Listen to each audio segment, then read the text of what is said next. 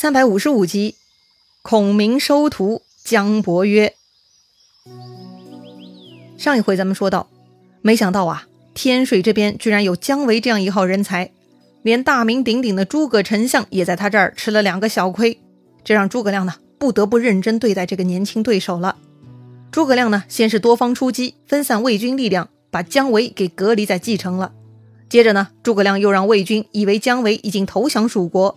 一方面通过老百姓散布谣言，另一方面呢，派出假的姜维进攻天水城，让魏军上下都以为姜维真的叛国了。同时呢，这些人呢都无法向姜维求证，因为姜维被隔离在蓟城呢，根本是消息不通啊。所以啊，此刻的姜维其实很冤枉，他莫名其妙呢被人认定已经当了叛徒。诸葛亮的第三步嘛，就是用粮草引诱姜维，目的就是夺下蓟城。要说姜维这么聪明，他不会没有考虑到出城夺粮的风险吧？但是啊，实在城内粮草不足，所以呢，姜维也不得不冒险了。这天，他带上三千兵跟自己出城夺粮，结果嘛，抢夺的过程啊，居然很顺利。这些蜀兵呢，二话不说，留下粮车，全部逃走了。姜维他们呢，以为得手哈，非常高兴。可是等他们呐，哼哧哼哧推着车回到蓟城附近，哎呀，就不对了。外围呢有两路蜀军等着他们呢，分别是张翼和王平。他们两路夹攻，杀得姜维军大败，只能溃逃。废话，本来姜维这边人也不多，这会儿呢都只顾着推着大小粮车，突然遭遇袭击，都来不及拔出武器呀。而且呢，一路上搞这些粮车也很消耗体力，所以姜维手下这群人呢，眼下的战斗力啊，为渣了，只能被切菜呀。要说姜维的武力值呢，还是不错的。他呢，还是杀出了重围，准备回城。但是来到城下，发现不对了。原来城头已经换了大王旗，已经是蜀兵旗号了。这个蓟城呢，已经被魏延给袭击了。哎呀，姜维心中懊恼，带着手下十来个人呢，只能杀奔天水城了。但是他半路又遇到了张苞，对杀一阵呢，姜维手下是全部丧命，只剩姜维一个人单枪匹马。姜维呢，来到天水城下叫门。城上守军看到是姜维，慌忙报告太守马尊，说姜维形容落魄，像是吃了败仗过来的。马尊一听，哼，此刻过来必定是来转我城门的。于是呢，马太守下令，让城上乱箭射下，不要再见这个叛徒了。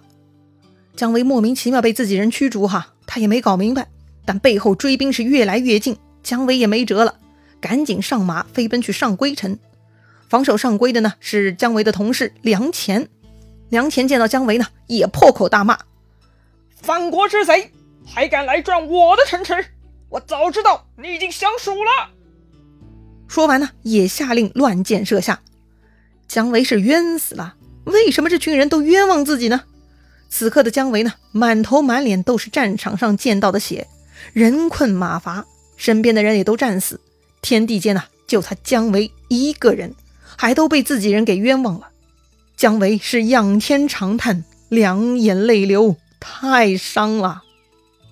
哎呀，算了，先去长安吧，以后再从长计议吧。姜维呢是这么想的，接着他就拨马往长安方向去了。可是没走几里路，经过一片茂密的树林，突然间一声喊起，几千个蜀兵一涌而出，就截住了姜维的去路。为首蜀将呢，正是关兴。见到关兴拿着大刀，威风凛凛，人困马乏的姜维知道自己此刻是打不过对方的，只能勒马掉头逃跑。就在这个时候，突然一辆小车从山坡中转出来，车上呢坐着一个人，头戴冠巾，身披鹤氅，手摇羽扇，嘿，就是诸葛亮了。在此啊，两个聪明人总算相见了。诸葛亮问姜维：“伯约。”为何此时还不投降？此时怎么了？哼，此时的姜维啊，已经走投无路了。前有诸葛亮，后有关兴，自己人都翻脸不接纳了，姜维根本也是无路可走了。姜维呢，想了又想，最终下马投降了。说来呢，聪明人就是这点好，不会太轴，懂得顺势而为呀。见姜维投降了，诸葛亮很高兴，赶紧下车相迎。诸葛亮啊，拉着姜维的手说：“我自出茅庐以来，遍求贤者，想传授平生之学，可惜一直未得其人呐。今遇伯曰：“我愿足矣。”诸葛亮这话啥意思呀？诸葛亮当年在茅庐中修炼，大有所成，但他出了茅庐以后呢，就一直在寻找有慧根、资质好的聪明人，作为自己平生所学的传人。这回呢，诸葛亮就是看上姜维了，所以呢。诸葛亮要把自己的绝世才学传给姜维呀！哎呀，我的天哪！书读到这里，忍不住要羡慕嫉妒一下姜维呀！这个三国第一智多星诸葛亮，居然要把毕生绝学传给姜维呀！如果在现代，诸葛老师的研究若有数据存档，他这句话的意思啊，就是同意给姜维一个拷贝呀！他还要教会姜维呢！哎呀，这也太幸福了吧！姜维早知诸葛亮计谋过人，今天自己走投无路，也正是诸葛亮的杰作，算是老师给自己上的第一课了。跟着这么牛的老师学习，人生还有比这件事情更幸福的吗？姜维大喜呀，赶紧拜谢。当然，话又说回来哈，诸葛老师是挑学生的，资质平庸的他必然不教，所以呢，也得佩服一下姜维，自学成才，居然能得到诸葛老师的青眼。不容易呀，很多人投降呢，通常能够得到封赏。一个好的 offer 可以让新员工好好为企业效力，而姜维得到的是超级 offer，福利待遇是好上天了。所以姜维这回就死心塌地跟着诸葛亮，他一辈子就效忠蜀汉了。得到了姜维，天水问题嘛就容易解决了。姜维给诸葛亮献计，说自己跟天水城中的尹赏、梁旭交情很深厚。所以呢，姜维准备写两封密信，用箭射入城中，令天水城内乱，这样呢就能搞定了。好，就听伯约的。诸葛亮是爽快的同意了。要说呀，密信是用箭射入城中的，凭什么正巧是收件人获得呢？通常不该是守城士兵捡到的吗？哎，这又不是门到门的快递了。这个姜维到底是怎么想的呢？哼，姜维可不是盖的哈，他早想好了，会是士兵捡到。而士兵捡到以后呢，十有八九会把信送去给太守马尊，而不是迎赏梁旭。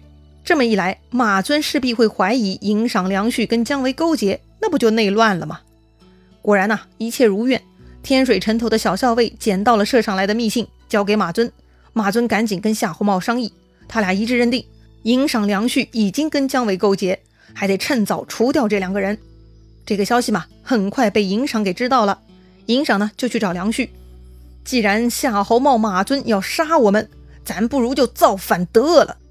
伯约已经到了蜀营，咱们也不如纳臣降蜀，还更有前途呢。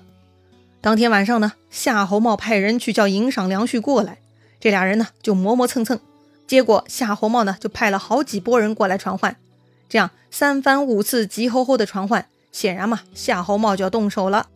这么一来，当晚迎赏梁旭就披挂上马，拿起兵器。带领本部军呢，大开城门，把蜀兵放入城内了。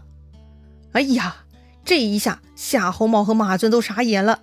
没想到叛军的动作还是更快一步啊！此刻呢，蜀军已经入城，抵抗是没机会了。所幸夏侯茂和马尊呢，带上百来个侍卫就逃出了天水城，投奔羌湖城而去了。接着呢，梁旭、迎赏就迎接诸葛亮入城。果然如同姜维猜测的一样，哈。他们好兄弟呢，又在蜀军阵中相遇了。好了，这下天水城正式由蜀军接管了。诸葛亮下令安抚百姓，这一切嘛，倒也是轻车熟路的。这么一来呢，最后一个上归城就好办了。守城的梁虔是梁旭的亲弟弟，梁旭当天呢就去上归，把弟弟叫出来投降诸葛亮了。如此呢，上归也搞定了。诸葛亮非常高兴，重赏这些人，令梁旭为天水太守，迎赏为继承令。粮钱为上归令，有意思吧？这些人呢，几乎还是在原来的工作岗位上，只不过老板换了，领工资呢换作从蜀国领了。对他们个人、家庭以及百姓而言，避免战火涂炭嘛，就是最好的了。要说夏侯茂跑了，丞相为何不去追呢？是啊，前面费了老大功夫才抓到夏侯茂的呀，大家都疑惑不解哈，来问诸葛亮。诸葛亮说了。我放走夏侯茂，如放一鸭；今得伯约，得一凤也。啥意思呀？哼，其实呢，诸葛亮是用夏侯茂换来了姜维。夏侯茂在诸葛亮眼里呢，就是一只鸭子，而姜维是凤凰。放走鸭子换来凤凰，诸葛亮觉得自己很划算呢，何必再费力去捉那只鸭子嘛？哦，原来如此。姜维呢，确实人才，而且他对于拿下天水三城立下大功，大家呢也就无话了。话说诸葛亮拿下了南安、安定和天水三大城池，威名远播，名声大振。于是啊，远近州郡呢都望风归降。接着呢，诸葛亮整顿军马，出祁山，带兵来到了渭水之西。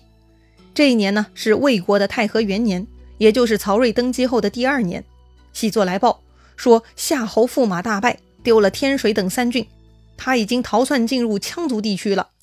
如今诸葛亮带蜀军已经到了祁山，前面就是渭水之西，情势危急了。听到这个消息啊，魏国皇帝曹睿是吓坏了，这该如何是好呢？夏侯驸马已经熄火了，那么该派哪位大将去迎敌呢？司徒王朗出版启奏，他推荐大将军曹真，说先帝时凡是曹真参加的战役呢，所到之处必能攻克，几乎就是百战百胜呐。哦，既然如此呢，皇帝立刻下令让曹真当大都督。本来曹真是推辞的，说自己能力不足，不称职，但王朗很坚持，还说自己愿意跟着去。